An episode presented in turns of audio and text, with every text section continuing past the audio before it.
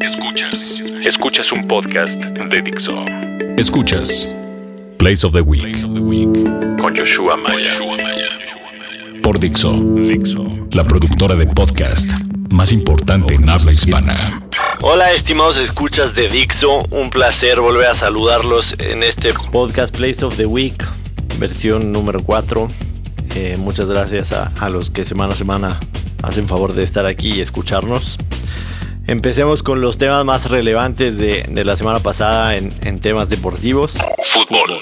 Sin duda alguna Copa América y fútbol es lo que más acapara la atención en esta época de vacas flacas en temas deportivos, en donde no hay mucho de dónde platicar, pero la Copa América nos ha mantenido un poquito entretenidos. Una Copa América que en lo particular me ha dejado mucho que desear. No he visto prácticamente ningún partido en el que, en el que haya habido eh, muy buen nivel futbolístico. Sin embargo, este, podríamos tener una final deseada por, por muchos y, quizás eso podría ser un cierre decoroso a una, una copa que ha tenido eh, muchos altibajos. En resultados rapidísimo para, para recapitular. Eh, Chile le ganó a, a Uruguay 1-0, gol al minuto 81 prácticamente. Eh, Uruguay estaba haciendo su partido de manera impecable, tal y como lo pensaban, hasta que llegó la torteada de Gonzalo Jara a Edinson Cavani. Cavani se engancha eh, y sale expulsado. Uruguay se queda con 10, después posteriormente cae el gol, se queda con 9 y ya pues no tenía nada lo que hacer. Los locales festejaron un ambiente impresionante en el Estadio Nacional. Lo de Gonzalo Jara, nada más para recapitularlo rápidamente, no se me hace una agresión como tal. Por supuesto que hacer eso en la calle eh, podría considerarse una, agresión incluso sexual. Pero en un campo de fútbol eh, este tipo de provocaciones suceden y han sucedido siempre. Y me parece que el error eh, grande es de, Cavani por haber caído en esa provocación. Y finalmente en ese momento él resultó perdiendo. Este, se quedó su equipo con 10, quedan eliminados. Estaba en una situación complicada por el tema de su padre. Y después se mete una, reclamación por parte de, la Federación Uruguaya con el video y Gonzalo Jar se va a tres partidos. En fin, en el segundo partido de los cuartos de final, Perú le gana 3-1 a Bolivia, un Perú que ha fascinado a propios y extraños en esta Copa de América. Este, sin duda alguna una grata eh, sensación de lo que ha dejado Perú con buenos delanteros, juegan bastante bien, bien acomodados. Y se medirán Chile y Perú en, la semifinal que se juega este lunes, hoy lunes que estamos grabando este podcast. Mañana que lo escuchemos, pues ya sabremos el resultado de ese partido. Me parece que si no sucede algo extraordinario, Chile debería avanzar a la final en, en su Copa América. Del otro lado, jugaron Argentina contra Colombia. Un partido en el que Argentina intentó de todas las formas posibles eh, hilvanar la, la, portería de los colombianos. Colombia se defendió más o menos bien, Ospina tuvo una, una actuación memorable, le sacó una Messi increíble. Se van a penales y la, la tanda de penales bastante entretenida. Biglia tenía para matarlo, falla, viene Colombia, vuelve a fallar, viene Rojo, vuelve a fallar, vuelve a fallar, Colombia y Tevez que difícilmente entender por qué no había tirado entre los primeros cinco. Finalmente le da el pase a Argentina a la semifinal. Y por último Brasil, un, fracaso más para la verde amarela que siguen cargando una losa muy pesada después de aquel 7-1 en la Copa del Mundo pasada y no se han podido reponer, que además sin Neymar pues era difícil que Brasil pudiera llegar lejos. Eh, la semifinal será entre eh, Argentina y, Paraguay. Eh, se me olvidó decir que, que, Brasil pierde en penales con Paraguay. Y este, sin duda alguna, cualquier otra final que no sea Chile contra Argentina, me parece que perderá mucho atractivo. Eso en, Copa América veremos cómo se desarrollan las semifinales, incluso el próximo podcast ya hablaremos de lo que sucedió en la final, que se fue el próximo sábado, y comentaremos este, los resultados y los eh, eh, lo, sucedido en, semifinales y finales y final de la Copa América para el próximo podcast.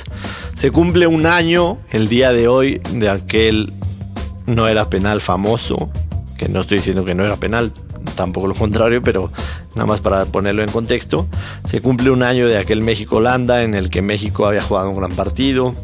Eh, nos empata Holanda por ahí del minuto 81-82 y una jugada muy polémica de, de Arjen Robben en, los prácticamente los minutos finales del partido. Nos elimina Holanda y, prácticamente tenemos ya un año que, que, muchos no pueden superar este no era penal. No es mi caso. De hecho, pienso que hay argumentos para argumentos sólidos, no, no sencillos para haber decretado ese penal. Lo que nos dolió quizás para los que pensamos eso fue la, sobreactuación de, de, Arjen Robben y la manera en que se pierde, ¿no? Pero eh, yo creo que Miguel Herrera eh, hizo un cambio demasiado tonto al sacar a Giovanni Dos Santos que había metido un gran gol, que estaba en un muy buen momento. La entrada de Aquino vino a la baja al equipo. El 1-1 es un gol que pues, nadie podía evitar, fue, fue un golazo, quizás el rechazo hacia el centro es, es un error de, de los que no se deben de cometer y a final de cuentas lo, del penal. Muchos dicen que es increíble que en México no podamos superar. Eso me parece que se volvió más ya un folclore de, nuestra, de nuestra raza, una manera de, hacer broma. Eh, este, si hemos podido superar eliminaciones anteriores en los mundiales pasados más dolorosos incluso, esto no, no es la excepción sin duda alguna. Por supuesto que duele porque sentíamos que estaba muy cerca un pase, además la llave se abría bastante bonito con el tema de, Costa Rica y Grecia, que, hubieran sido dos rivales ganables en, cuartos de final y pensar en una semifinal contra Argentina, pero evidentemente no sucedió, es ir ya mucho más lejos. Pero bueno, estamos a un año de, aquella jugada eh, fortuita para los holandeses y desgraciada para, para los mexicanos en la que se nos fueron las esperanzas. Rapidísimo se va el tiempo, un año que que quedamos eliminados de Brasil 2014. Hablando de México, eh, se viene la Copa de Oro que arranca próximo, próximo 4 de, julio. México jugó un partido de preparación en contra de, Costa Rica, en el cual se ve un, muy mal en el primer tiempo, se va 2-0 abajo. Herrera de nuevo insiste con la línea de 3 o línea de 5, como se quiera llamar. Este, se comen las espaldas de los centrales facilísimo 2-0 abajo y en el segundo tiempo viene una buena reacción, precisamente cuando Miguel Herrera se ve obligado a cambiar de esa línea de 5 a, una línea de 4 por la lesión de Héctor Moreno. Y me parece que sería una tontería que se enterque Miguel Herrera como lo suele hacer con una alineación en la que sus jugadores no están capacitados para hacerlo. Diego Reyes no funciona en, una línea de 5, aunque jugó así con él en el América y definitivamente no, no está capacitado para llevar ese puesto de líbero que sí lo podría hacer Rafa Márquez. Eh, veremos qué sucede con México, que juega el miércoles en contra de Honduras, el último partido de, de preparación, y para después enfrentar a Cuba en su partido inaugural de la Copa de Oro. Eh, platicaremos por supuesto la próxima semana. Me parece que México está obligado a ganarla sin duda alguna, pero como ya lo dije en el podcast anterior, pensar que va a ser fácil sería una, una idiotez. Eh, Estados Unidos trae una gran selección. Este, llegar a la final contra ellos me parece que, que sería un, buen logro, pero este, vencerlos no va a ser nada fácil, sin demeditar a Costa Rica y otros equipos que también han hecho bien las cosas. Eso es lo que tenemos en el, en el tema de fútbol, eh, muy pocos movimientos en, en otros menesteres de, de, este deporte. Esperemos que después de la Copa de Oro esto empiece a tomar eh, forma con las ligas europeas, con la Liga Mexicana que arranca el 24 de julio prácticamente al mismo tiempo que termina la, Copa de Oro en un calendario ridículo de, nuestra liga, empalmar la final de la Copa de Oro de nuestra área con, el inicio de la liga. Y este, por supuesto, pues ya habrá, vendrán las eliminatorias, la continuación de las eliminatorias europeas para la, Euro de 2016 y se reanudará la Champions y demás, el mercado, así que este, vendrán muchos temas de que platicar. Béisbol. Pasándonos a la Liga de Béisbol Profesional en Estados Unidos, mejor conocida como Major League Baseball. La semana pasada los mexicanos estuvimos a punto de presenciar algo que no había sucedido en la historia. Justamente hoy, lunes, se celebra el aniversario de aquel juego sin hit ni carrera de Fernando Valenzuela, que incluso lo había vaticinado ese día diciendo que iba a tirar un juego sin hit ni carrera. Regresando la semana pasada, Marco Estrada estuvo a 5 outs de lanzar un juego perfecto en el partido entre Toronto y este, los, los Reyes de Tampa. Este, un partido en el que Marco Estrada se vio fantástico. Hubo una jugada ahí en, la octava entrada de George Donaldson que salta tres filas en la grada para atrapar una pelota. Ahí se consumaba el out 22. Este, faltaban 5 outs. Y viene un infield hit en el que George Donaldson se tarda en atacar la pelota. Su tiro llega milésimas de segundo tarde a primera. También Edwin Encarnación, un, primera base no natural, este, se tarda en hacer la, estirada que hubiera podido ser la diferencia. Se le viene el juego perfecto abajo Marca Estrada. Incluso, de hecho, o sea, hubiera sido complicado que lo lograra porque también los Blue Jays no habían anotado. Este, y, al final de cuentas termina ganando Toronto en extra innings. Pero se vivió una sensación especial, sin duda, este, muy cercana a la historia. Eh, Marco Estrada lleva dos salidas consecutivas mandando, llevando el juego sin hit ni carrera hasta, los, este, hasta la octava entrada. Así que el mexicano de Sonora está tirando una muy buena pelota. Eh, ayer en la tarde, no es porque quiera hablar de, mis Mets en particular, pero eh, un, chavo jugador de, de los Mets hacía su debut en grandes ligas este, Steven Matz, eh, nació en Long Island, muy cerca del estadio de los Mets de Nueva York, fanático a los Mets desde chiquito. Hace su debut, pero tan impresionante lo que hizo en el montículo, en el que nada más recibió dos carreras, los dos de ellos home run solitarios, como lo que hizo en el, en el plato, bateando 3 de 3 con cuatro carreras impulsadas. Es el primer pitcher en la historia de las grandes ligas en lanzar este, en, perdón, en batear para cuatro carreras impulsadas en, el día de su debut.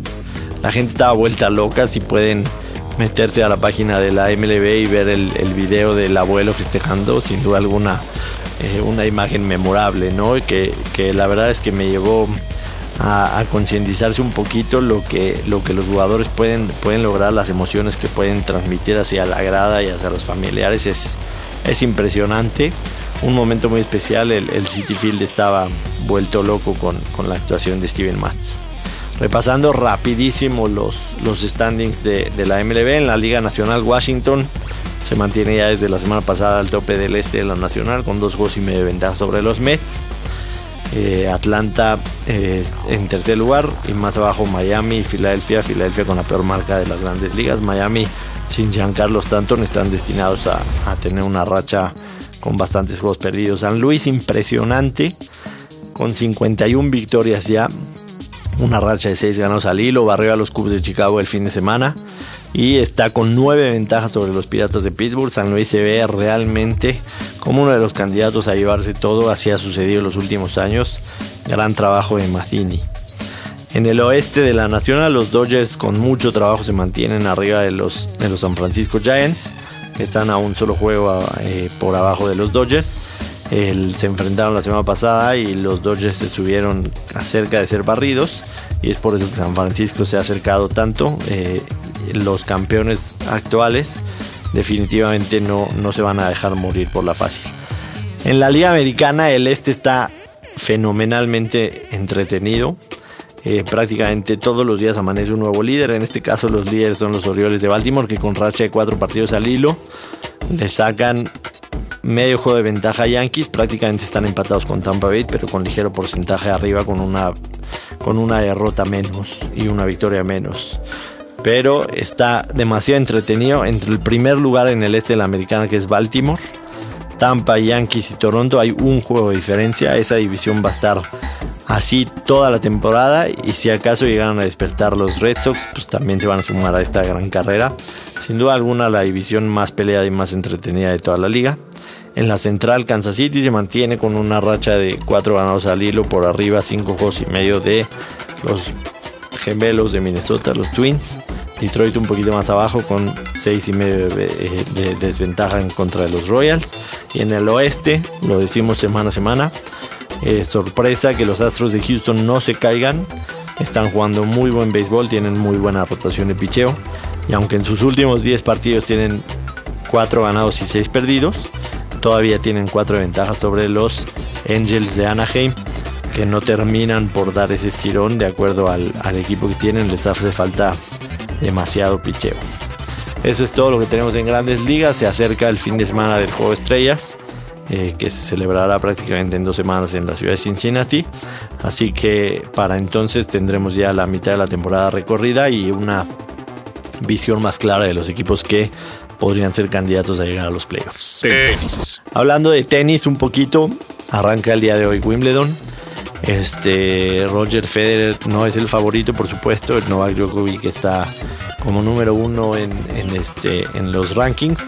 Pero me parece que Roger Federer estará buscando su último título en un gran slam. Yo no lo veo ganando otro torneo, incluso Wimbledon pensando en 2016. Me parece que este tendría que ser la última oportunidad de Federer de ganar un gran slam y seguir este, ampliando ese, ese récord que tiene como, como el mejor en esta categoría. Pero no será nada fácil vencer por supuesto que a Novak Djokovic y por cierto y por supuesto también Andy Murray que, que los últimos años ha jugado muy bien en esta superficie. En el lado de las mujeres, Serena Williams seguirá siendo la favorita para cosechar un torneo más este, de los grandes. Eh, me parece muy interesante, sin duda alguna es el, torneo con más prestigio, con más historia eh, que podemos ver en, en el deporte blanco. Y será muy entretenido. Viene primero por supuesto la primera semana, que son las rondas iniciales en las que pocas sorpresas suceden, pero a partir de la semana que entra tenemos un panorama mucho más claro de a partir de los cuartos de final de, lo que puede suceder. Y, tenemos este quizás eh, una predicción de lo que de lo que podría suceder de acuerdo a lo visto esta primera semana. Esto es Place of the Week. Por último, quería yo comentar nada más algo que sucedió ayer. LeBron James le anuncia a los Cavs de Cleveland que opta por salirse de su contrato que era de dos años, que firmó el año pasado cuando llegó a Cleveland, y se convierte por ende en agente libre. Ojo, no quiere decir que LeBron James vaya a salir de Cleveland. Muchos especulan, y con toda razón, que LeBron James opta por salirse del contrato para agarrar un contrato más jugoso en dinero y con mayor este, eh, tiempo este, el, del mismo contrato, que podrían ser hasta 5 años, ya que este año el, el, tope salarial en la NBA subió y así es, seguirá subiendo los próximos dos años. Pero la realidad hoy es que al LeBron James, al convertirse agente libre, puede escuchar ofertas y puede esperar a ver lo que sucede en Cleveland. Ya Kevin Love dijo que no va a regresar a Cleveland eh, veremos qué sucede con los demás agentes libres porque Cleveland tiene una lista interminable de agentes libres y me parece que LeBron James le va a decir a, Cleveland si no me arman un buen equipo voy a escuchar ofertas y hay equipos con mucho dinero en la liga como son los Lakers, como son los Clippers, quizás incluso hasta Chicago. Tres, cuatro equipos que podrían hacerle una oferta muy jugosa y muy interesante a LeBron James y ponerlo a dudar. Yo creo que las posibilidades están a lo mejor rondando un 80% de que LeBron James vaya a seguir en Cleveland, pero seguramente para firmar con ellos tendrá una lista de, demandas al equipo y al dueño, que no me extrañaría que una de ellas sea que, dejen ir al, al, coach David Blatt, con el cual es sabido que no tiene una muy buena relación, así que no den por garantizado que LeBron James se quedará en Cleveland. Si no lo hace, le romperá el corazón a toda la ciudad y me parece que esta vez no habrá perdón para el rey. Pero si lo hace, definitivamente querrá que, los Cavs de Cleveland armen un equipo con el cual LeBron James pueda llegar a ser campeón, cosa que le faltó hace un mes cuando se jugaban las finales en contra de los Golden State Warriors. En fin, veremos lo que sucede. Esta novela arranca el primero de julio, la agencia libre de la NBA y los equipos podrán empezar a firmar a agentes libres a partir del 9 de julio. Las negociaciones el primero y la firma a partir del 9. Va a estar buenísima la, agencia libre de la NBA con muchos muy buenos nombres eh, alrededor de toda la liga, en donde sin duda alguna equipos que están a un paso de, convertirse en contendientes tendrán que salir a gastar un poco de dinero y firmar a nombres que suenan muy bien y llaman muchísimo la atención. Esto es todo por hoy. Eh, les agradecemos por supuesto su compañía, el habernos, el haberme escuchado más bien en, este podcast número 4. Y por supuesto estaremos aquí la semana que entra para lo que haya sucedido en la final de la Copa América. Muchas gracias y muy buena semana. Dixo presentó Place of the Week con Joshua Maya.